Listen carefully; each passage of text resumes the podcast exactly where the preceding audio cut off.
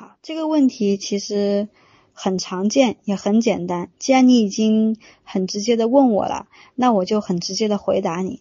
如果父母的童年创创伤啊，这个创伤是他们对他们自己父母的不满情绪，呃，无意识的投射在子女身上，请问子女应该如何应对？那我对你的建议只有一句话，就是对他们的投射不接。